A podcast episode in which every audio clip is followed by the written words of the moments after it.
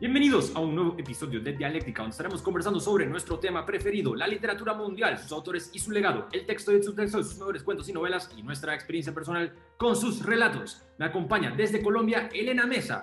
Hola. Yo soy su anfitrión Arturo Dupont desde Costa Rica. En el episodio de hoy estaremos discutiendo el celebrado libro de ensayo El infinito en un junco por Irene Vallejo. Pero antes, utilizo esta oportunidad para hacerles saber al público de Dialéctica sobre los talleres de escritura creativa que imparte Elena Mesa por Zoom. La Voz Extraña es un taller que se enfoca en la escritura autobiográfica. Son cinco sesiones virtuales donde ejercitarán la memoria y la imaginación, junto con la inigualable sabiduría y compasión de Elena. Síguenla en Instagram para encontrar más información, donde Elena además comparte con nosotros su extraordinario arte. ¡Comencemos! Elena, cuénteme cómo llegó usted al libro de Irene Vallejo y por qué lo considera su mejor lectura del año 2021 cómo llegué al libro de Irene Vallejo. Sé que mm, pues, es un bestseller, ¿cierto? Entonces está muy, lo creo que lo vemos por ahí en todas partes, en las librerías y en cualquier cantidad de publicaciones en redes, pero yo sé que mi interés se despertó por dos cosas. La primera, porque fui al, pues estaba en la librería a la que yo frecuento, la librería Palinuro de Medellín, donde pues somos un grupo de amigos que nos compartimos lecturas y etcétera, y algunas personas de ahí ya lo habían empezado a leer y son lectores asiduos, pues entre ellos el, el librero de, de Y pues para mí las recomendaciones de Luis son como sagradas, siempre las tengo por ahí como visibles. Entonces Luis fue el primero que me habló pues como a mí directamente, como este libro te lo tienes que leer. Y bueno, entonces yo hice lo que generalmente hago cuando me recomiendan también a un escritor que esté vivo, es que me fui a buscar a Irene Vallejo eh, en redes y la escuché y me encantó. eh, me sedujo demasiado su manera de, de conversar, como esa dulzura de, de, una mujer tan intelectual, tan tesa, pues como en su conocimiento, pero tan dulce para contar. Y eso me pareció extraño, porque generalmente pues cuando hay todo ese exceso de intelectualidad, eh, la dulzura no es como lo que acompaña esa sabiduría, pues ese conocimiento, por lo menos no es como lo más común desde mi punto de vista. Entonces esa dulzura de esa mujer me, me encantó y la escuché decir algo muy bello que después creo que leí en el libro, que ahorita lo conversamos porque sabes pues que ya no está tan fresca la lectura, quiero incluso volverlo a leer porque me parece un manual de historia entre muchas otras cosas, pero le escuché decir su manera de narrar este libro eh, estaba inspirada en la manera en la cual ella imparte sus clases porque es docente, catedrática y partía como de una pregunta, creo es Arturo, no sé, tú, tú me corregirás si está en el libro o si está pues en, la, en mi recuerdo de esa entrevista a Irene, y es que ella le preguntaba siempre a sus estudiantes qué historia quisieran contar en el fuego, como en la calidez de lo que, de lo que implica estar cercanos o sentarnos alrededor del fuego, de una fogata, como ese conversar y ese contar, yo no sé, más cálido, cercano. Esa pregunta ella se la hizo de yo qué historia contaría en el fuego y su respuesta era yo quiero contar la historia de los libros y eso me pareció demasiado poético, bello.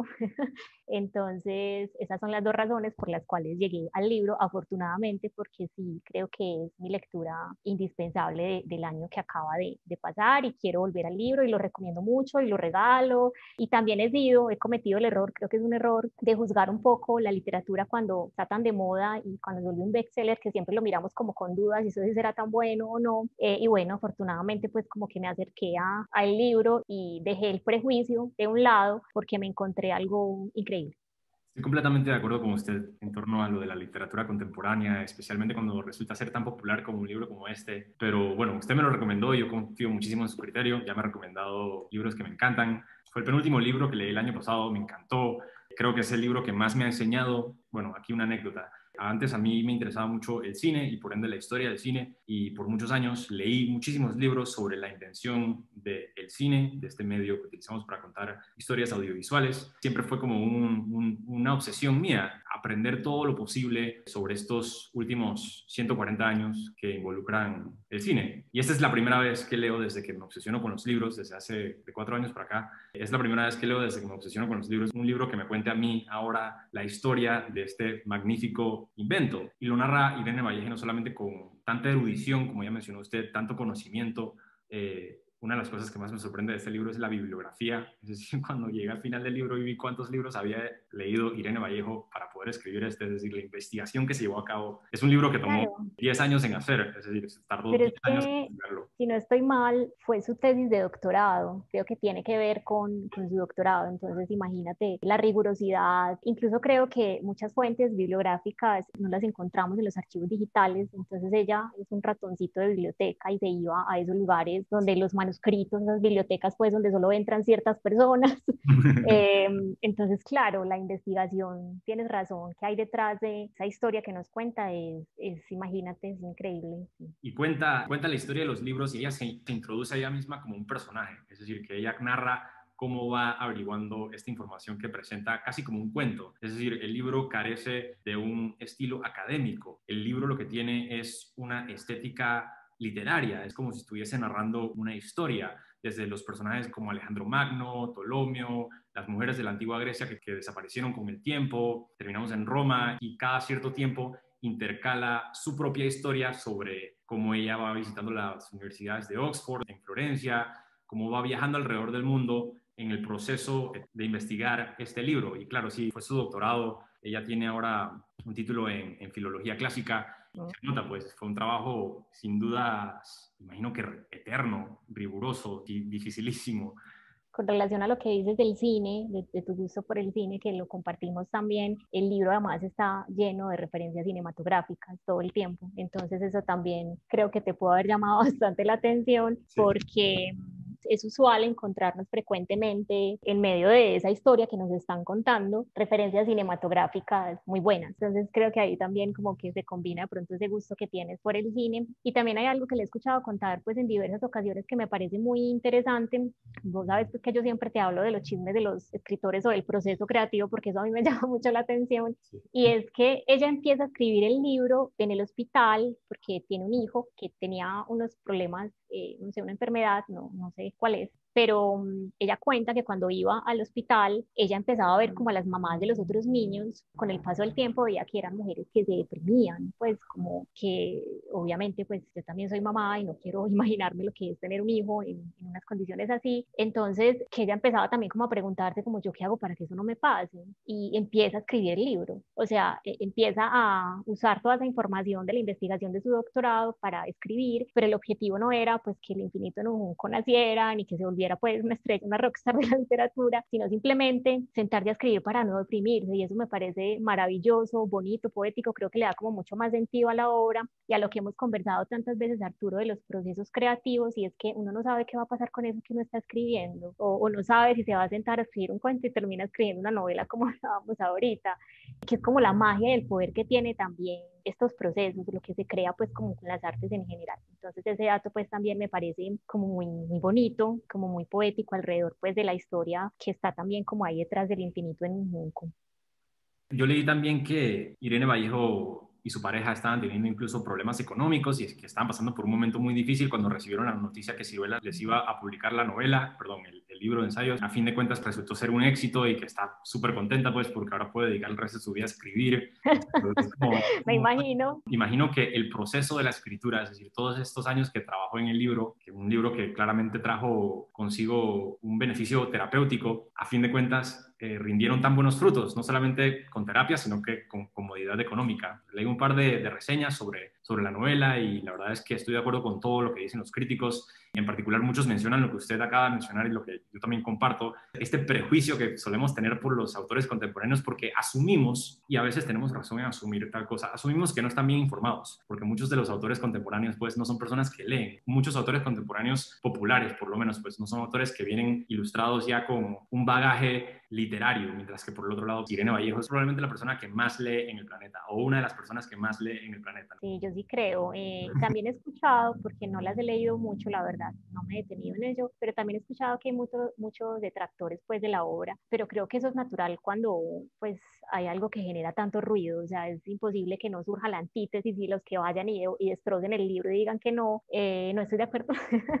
yo lo, lo, considero como un libro indispensable y pensaría que para mucho tipo como de personas, uno de los logros que me parece como más increíbles de esta mujer en este libro es que nos acerque a todos a un tema como la historia de los libros, o sea, porque es un tema como muy ñoño, como uno dice, uno podría decir muy académico, pues, o sea, ¿quién va a hacer una tesis de, de doctorado en eso? Como para un público muy específico, pero ella coge ese tema como tan erudito, como para tan cierto público, quizá muy exclusivo, y lo pone a la mano de cualquier ser humano, cualquiera, porque lo que hace Arturo es narrar, como tú lo dijiste, y como lo dice ella cuando mencionaba, yo voy a contar esto como si lo contara frente al fuego, como si estuviera contando un cuento. Entonces creo que es muy fácil que nos atrape la historia y al mismo tiempo creo que, pues para mí era también un manual como de historia, ¿cierto? Me remitía no solamente a la historia del papel, del papiro del libro, sino a, nuestra historia es como la manera de narrar nuestra historia a través de los libros. Y eso me parece pues maravilloso. Disfruté mucho incluso de, la filosofía más que en el colegio, volví a tener como otra perspectiva de Platón, de Aristóteles, me encantó como volver a, a eso que leí en el colegio y en la universidad, porque en psicología también leemos mucha, mucha filosofía, pero ella me acercó otra vez a este discurso filosófico de una manera muy distinta, con una postura más crítica, pero insisto, todo el tiempo como con mucha dulzura, porque incluso creo que cuando está expresando en el libro sus desacuerdos frente a ciertas posturas, lo hace de esa forma, o sea, no es un ataque por eso que se dijo, ella tiene otra manera de, de acercarlo a uno a la crítica y me parece como una belleza, pues de, de una manera muy distinta de hacerlo y creo que es bella y creo que subversiva, porque generalmente la crítica va con toda a decir, ¿por qué esto no? ¿Por qué se equivocaron? pero creo que ella lo hace de otra forma y no creo que sea una forma como sutil en el sentido de decirlo políticamente correcto, no. Creo que lo hace de una manera muy erudita, pero noble y me parece muy bonito que en la crítica también haya nobleza, o sea, que no critiquemos por criticar lo que ya se dijo. Tiene matiz la crítica de Irene Vallejo, en particular en lo que menciona sobre Platón, que es una de mis partes preferidas eh, porque el año antepasado leí La República de Platón y específicamente lo que menciona Irene Vallejo en este libro es lo que a mí más me chocó. Platón estaba a favor de la censura, de la censura por parte del Estado y decía cosas como Homero debería de ser olvidado, debería estar censurado, nadie debería de tener permiso para leer la Odisea o la Ilíada en particular porque los héroes de Homero son mentirosos y Homero retrata a los dioses como seres humanos o les da cualidades y defectos, lo cual para Platón era una especie de blasfemia. Entonces, adaptándose al código moral de la época, Platón dijo como este tipo de libros no deberían de existir, deberíamos de eliminarlos. Y la ironía detrás de todo es que hace un par de años en la Universidad de Londres a Platón lo censuraron, la corrección política llegó a Platón y dijo como Platón estaba a favor de la esclavitud y era un, ¿cómo se dice?, colonialista y por eso lo tenemos que censurar y lo terminaron censurando a él y ella termina ese capítulo diciendo como Platón, el cazador casado. Me pareció, tan,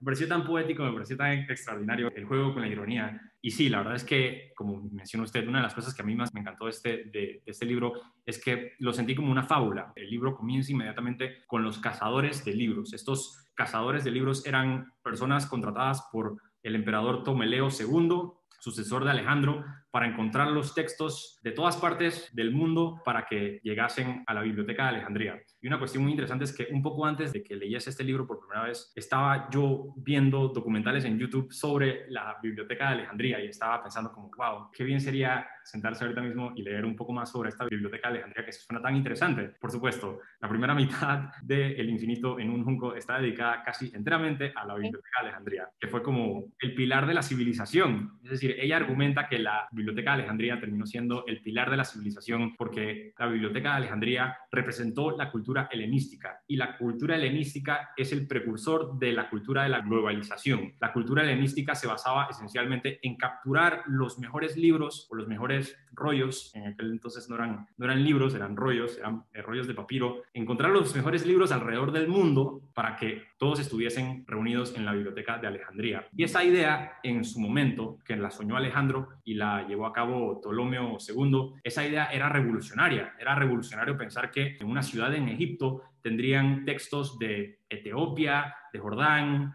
de Grecia, de Roma, de Sicilia. Eso era inaudito, era algo totalmente nuevo, pues porque el mundo en sí estaba completamente cerrado o se estaba apenas empezando a abrir. Y ella desarrolla estas conexiones que me parecen tan interesantes como la de la globalización, es decir, que hoy la razón por la cual yo puedo leer los hermanos Karamazov en español de Fyodor Dostoyevsky y no solo al Quijote de Cervantes, es gracias al hecho de que este sueño lo tuvo Alejandro Magno en su momento dado de crear una biblioteca que trayese los textos de todas partes del mundo y reunirlos en un solo lugar. Es decir, era una idea revolucionaria en su momento. Y más revolucionario aún, como yéndonos un poco más atrás, es el inicio de la literatura en la oralidad, que eso a mí me parece fantástico, ¿cierto? Y es como los orígenes de, la literatura están ahí, ¿cierto? No existía el papel, nadie los escribía, sino que se transmitían de pueblo en pueblo. Y hay algo muy interesante ahí y no me dejes olvidar este dato, porque es que yo a veces cruzo muchas cosas y se me olvida respecto a una, como a una militancia que ella está haciendo con los traductores del infinito en un junco. Ah, em,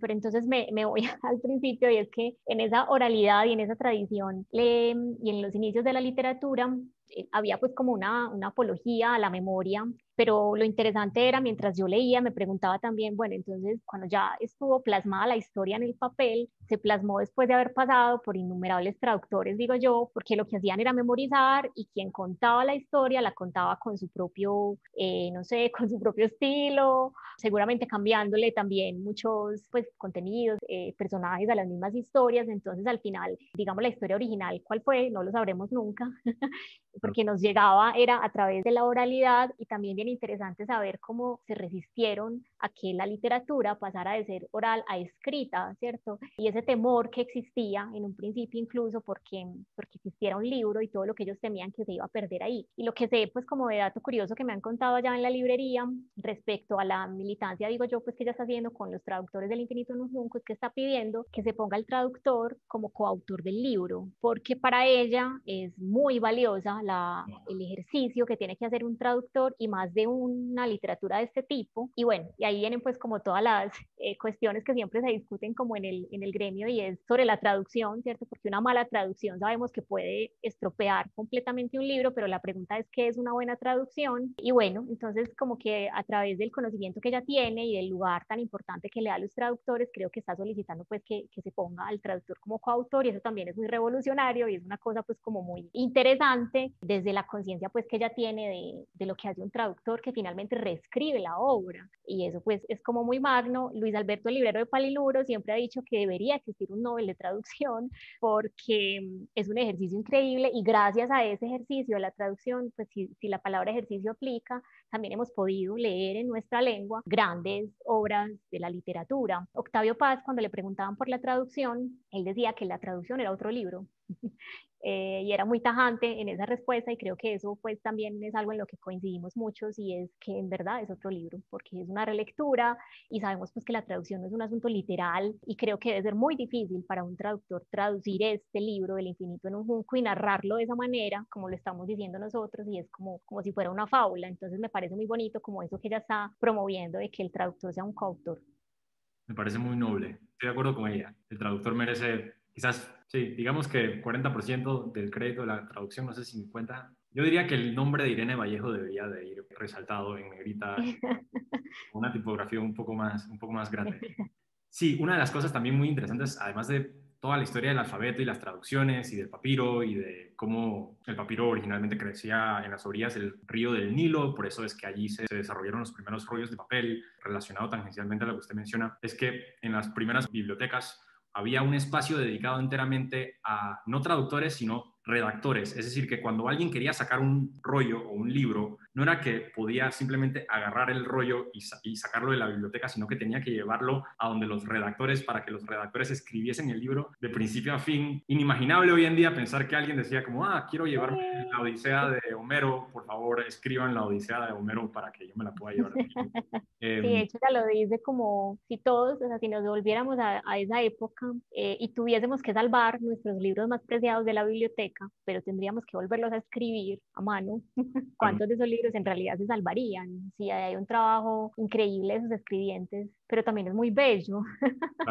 es como, y parecen cosas obvias, pero creo que no lo son, y me parece muy valioso que alguien nos las recuerde. Es como, esto pasó, esto era así. Por eso, pues me parece como increíble. Y también creo que ahí, em, cuando tú decías ahora, Arturo, que ella es un personaje dentro de, de este ensayo, pues si es que eso es, yo no sé, en realidad, creo que también es difícil como definirlo pero algo que me gustó es que su personaje es muy sutil. Irene sí aparece en el libro y yo creo que es muy clara la manera en la que nos cuenta su relación con los libros, por qué se conectó con la literatura desde muy niña, que tiene que ver como con esos episodios de bullying que vivía y cómo encuentra en la literatura ese medio de escape, si se quiere, o de sanación, no sé, y la importancia que tiene entonces para ella esa relación con la literatura más desde ahí, creería yo que para encontrar como su lugar en el mundo al ser esa niña tan extraña, o por lo menos así se percibía ella como tan diferente y tan acosada por, por los otros niños de su edad, pero es una presencia muy sutil y eso también me parece muy bonito, porque creo que eso también habla un poco, Arturo, de esa bondad, eh, y yo sé que le estamos echando muchas flores, pero pues, ¿qué se va a hacer si,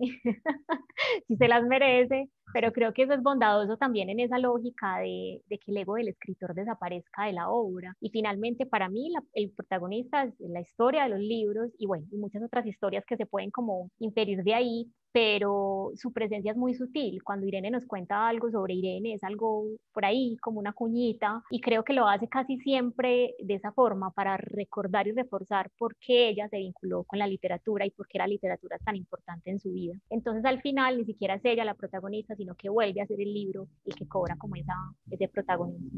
Claro, y me parece en retrospectiva también un detalle totalmente necesario por el hecho de que nos explica de dónde surge este libro que claramente está inspirado por la obsesión que tiene Irene Vallejo por, por la literatura, pues por el amor que tiene, por el cariño que le tiene, por la ternura. Y tiene pasajes que a mí me encantan, pues por ejemplo voy a leer uno.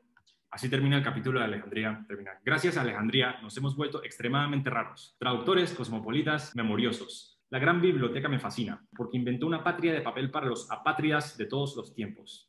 Allí ella se describe a sí misma como una apátrida, refiriéndose que ella era de niña asocial, es decir, no tenía muchos amigos, tenía que recurrir a la literatura para encontrar un refugio y allí claramente lo encontró. Hay un pasaje también que no creo que pueda encontrar, pero hay un pasaje que me fascina en donde empieza a describir estos sitios imaginarios que la cautivaron, desde la Tierra Media de Tolkien hasta Ingolstadt, el laboratorio de Frankenstein, la Tierra de Rondo de Italo Calvino, Ítaca de Homero, la Abadía de Humberto Eco y muchísimos más. Y me sentí también leyendo eso, en particular porque estaba como que estoy entendiendo todas las referencias literarias. Arturo, muy bien. Muy bien, muy bien. Sí, entiendo, uno se siente bien cuando, cuando eso pasa. Cuando no, también es una oportunidad que me parece a mí muy, muy genial para estudiar, ¿cierto? Porque creo que eso también lo habíamos hablado alguna vez y es que eh, creo que los libros también pueden ser exigentes en ese sentido, es como no, que no te lo den todo, o sea, hay referencias, ve y búscalas, pues igual ahora todo está a un clic.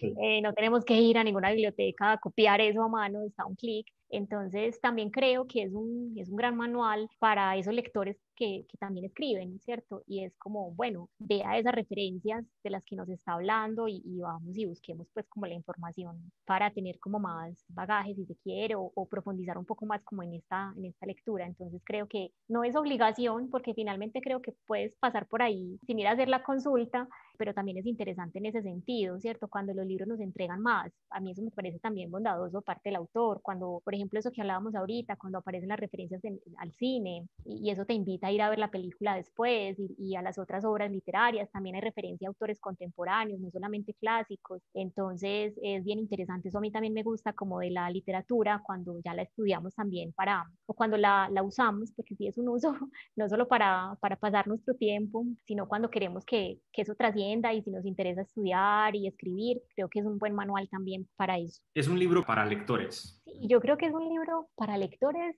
y un libro para no lectores, porque creo que si tú no tienes interés en la literatura y te encuentras con este libro, te puede despertar un gran interés.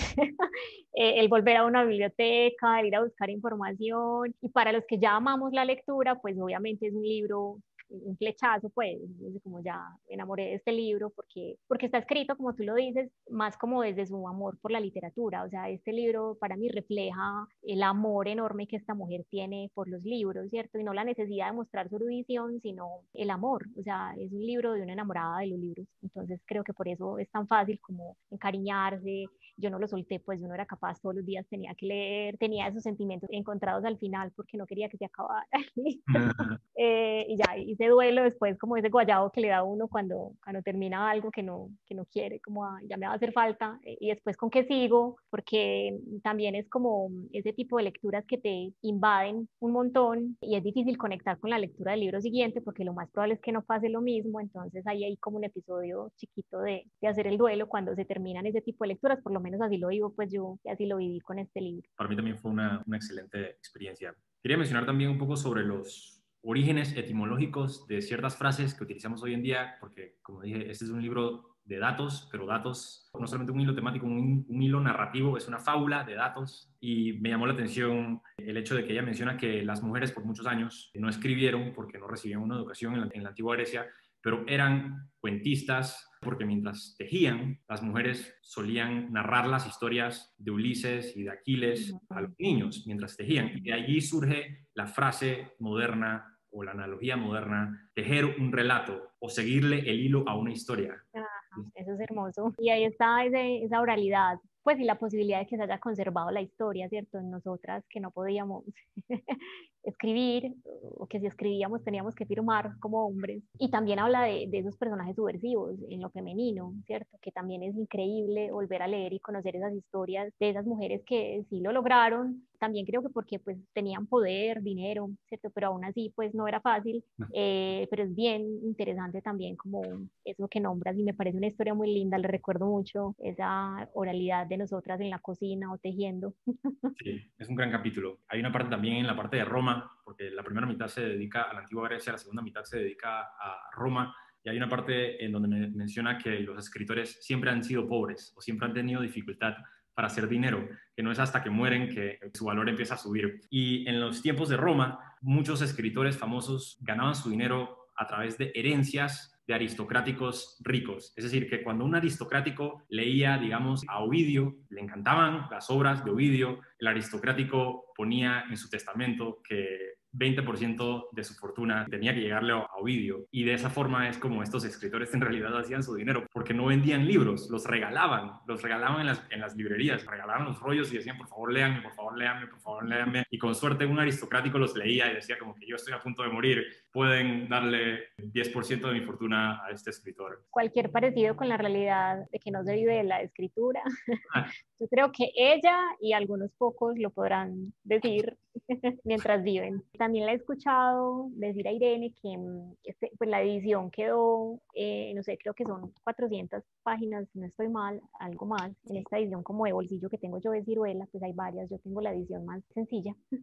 Pero sé que mm, la escuché hablar, pues porque el Infinito Junco nos habla de la invención de los libros en el mundo antiguo pero creo que también hay una parte escrita sobre Latinoamérica que no fue publicada porque el libro iba a quedar pues como una cosa gigante que no podía ser, me imagino que un buen negocio para las editoriales, entonces esa parte fue mm, editada, excluida de, de esta edición, pero ella la he escuchado decir en varias entrevistas que pues le da mucha pena, como que Latinoamérica es precisamente un lugar donde el libro ha tenido una acogida que ella no se lo esperaba, o sea, que ha sido algo increíble y que aquí no aparece eh, la historia nuestra con los libros, pero que sí está escrita y que espera que en un futuro esa parte pueda ser publicada, yo supondría que sí, ojalá, para también conocer un poco pues como de, de esa invención de, de, los libros cuando llegaron a nosotros, ¿cierto? Porque acá nos hablan es de, del mundo antiguo, pero creo que sí está incluido en todo lo que ella escribió en un primer momento para el libro. Yo lo que leí es que le cortaron la mitad del libro, es decir, que mi edición también tiene 400 páginas, es decir, que le quitaron 400 páginas a su, a su ensayo. Eso tiene que ser lo más doloroso del planeta. Tiene que ser. Pero no sabía que era hace rato un, algo que quiero leer, si lo encuentro, pues, y si no, me parece muy lindo. Ah, bueno, ya lo encontré. De pronto ahorita lo, lo leemos, porque yo también tengo el libro, pues, subrayadísimo. Te he contado que yo subrayo los libros, pues, y no tengo pudor en hacerlo. No soy capaz de leerme un libro sin subrayar. Es una de las razones por las que no me gusta leer libros prestados. No puedo hacer con el libro lo que me gusta. Y este libro está repleto de, de anotaciones, algunas, pues, y, y tiene muchas líneas subrayadas y es también como un ejercicio muy bonito ir a leer lo que se subraya porque creo que tiene pues como un sentido más personal, ¿cierto? Pues que a uno le hace sentido por alguna razón necesita como recordarlo. Y hay una, una frase muy linda que yo amé en el libro y fue la que inspiró pues como uno de los collages que tengo ahí en la página de Instagram que hice sobre, sobre esta frase pues precisamente. Bueno, dice así, nuestra piel es una gran página en blanco, el cuerpo un libro. El tiempo va escribiendo poco a poco su historia en las caras, en los brazos, en los vientres, en los sexos, en las piernas. Recién llegados al mundo nos imprimen en la tripa una gran O, el ombligo. Después van apareciendo lentamente otras letras, las líneas de la mano, las pecas como puntos y aparte, las tachaduras que dejan los médicos cuando abren la carne y luego la cosen, con el paso de los años, las cicatrices, las arrugas, las manchas y las ramificaciones varicosas trazan las sílabas que relatan una vida. Eh, me parece increíble, absolutamente poético y lo leo como para que también sepamos de que, que este tipo de, de, poesía no la vamos a encontrar como en el libro, ¿cierto? Tiene unas reflexiones muy bonitas respecto a la literatura y a la escritura, y esa es una de las que más pues me parecen como lindas, y es como habla de que nuestra propia piel es un libro, y eso me parece pues bellísimo. Entonces creo que hay mucha poesía también en el libro, y es una de las razones por las cuales también me, me apasionó bastante la lectura. Muy, muy hermoso lo que acaba de mencionar, la cita del libro me encantó. Hay una parte que me hizo reír en voz alta, en donde Irene Vallejo está hablando sobre el humor, eh, el humor en la historia, empieza a describir el origen de la autoayuda. Dice como que desde los tiempos antiguos siempre han existido estos textos que dicen como 10 maneras de escribir un buen libro, o 10 maneras de cocinar mejor, o 10 no sé qué cosa, y termina diciendo como que 10 buenas maneras de terminar un capítulo, y termina diciendo, este libro claramente no lo leí. Estuvo, muy ingenioso, muy astuto. Es una lectura muy entretenida, yo creo que tiene de todo.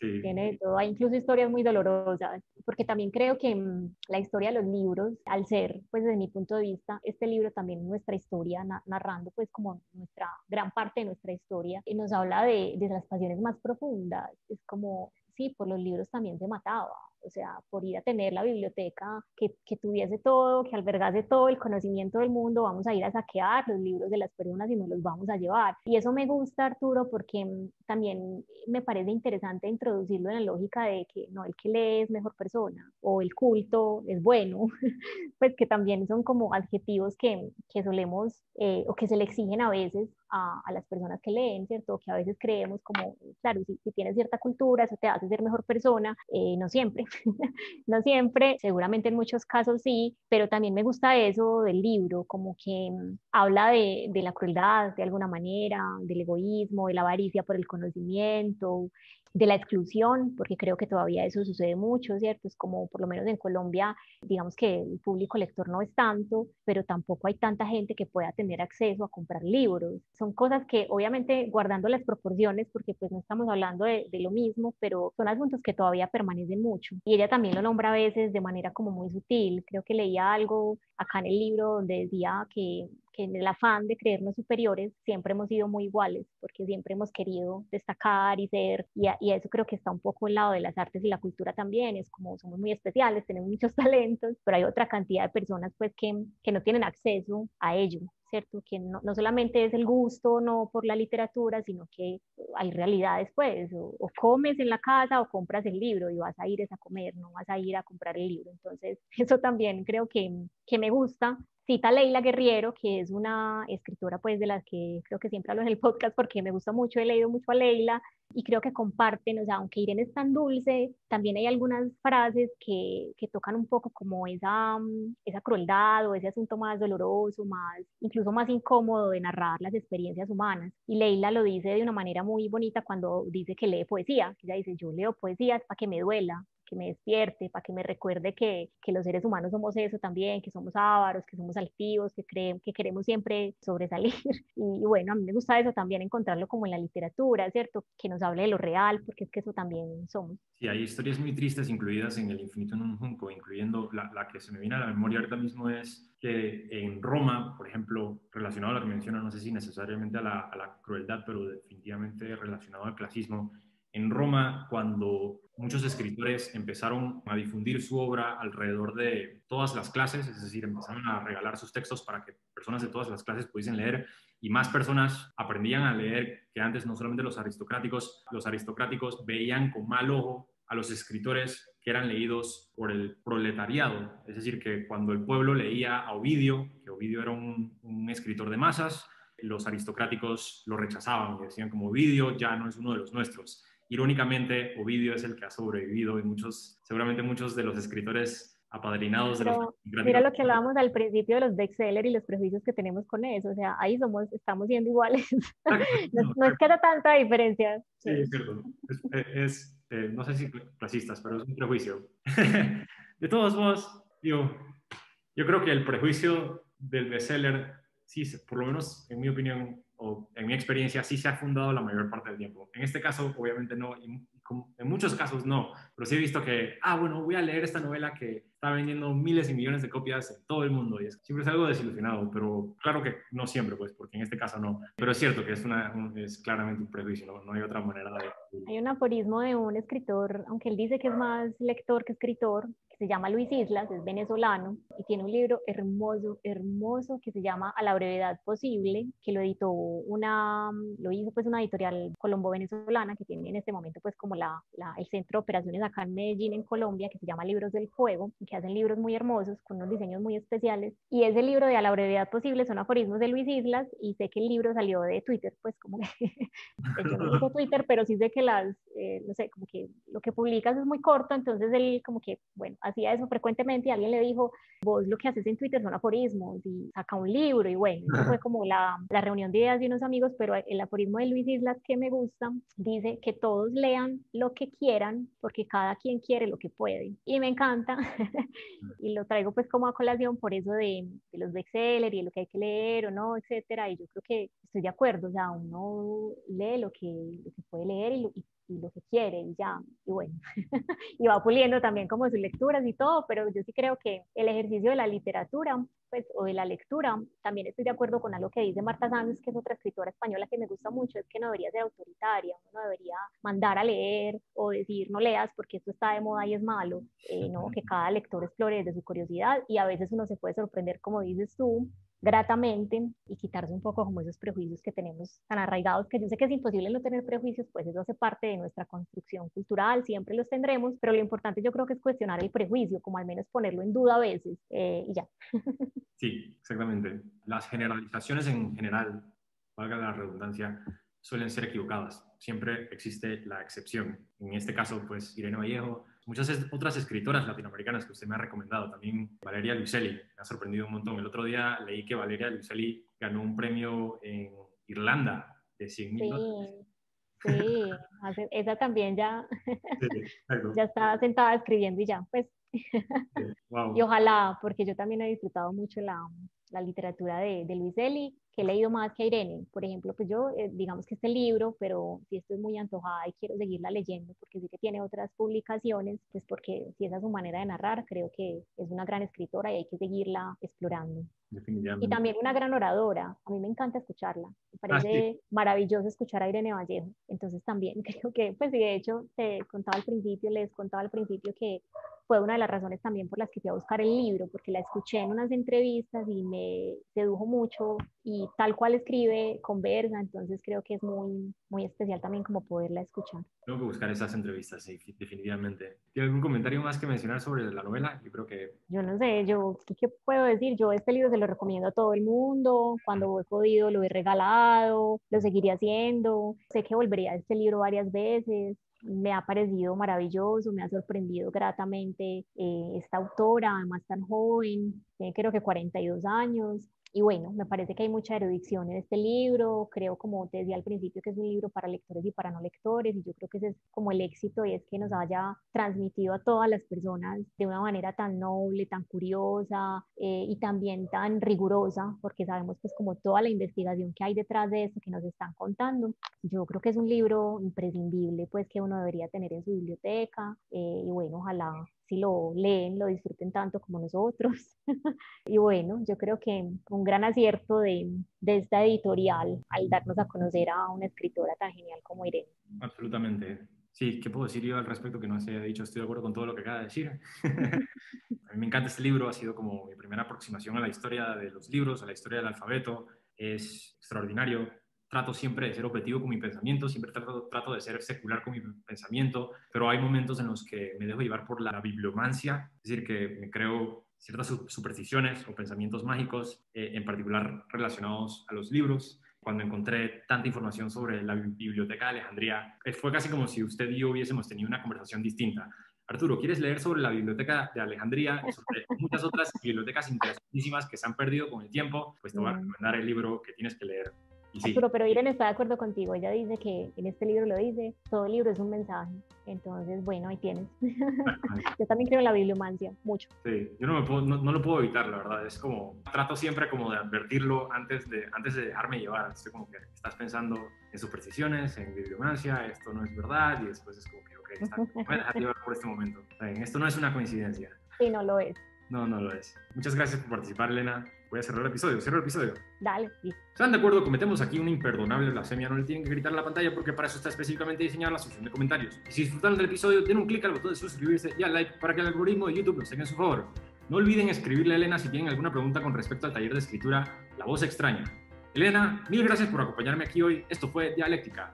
Gracias a ti, Arturo. Me encanta hablar sobre literatura y sobre todo sobre estos libros que amo tanto. Gracias.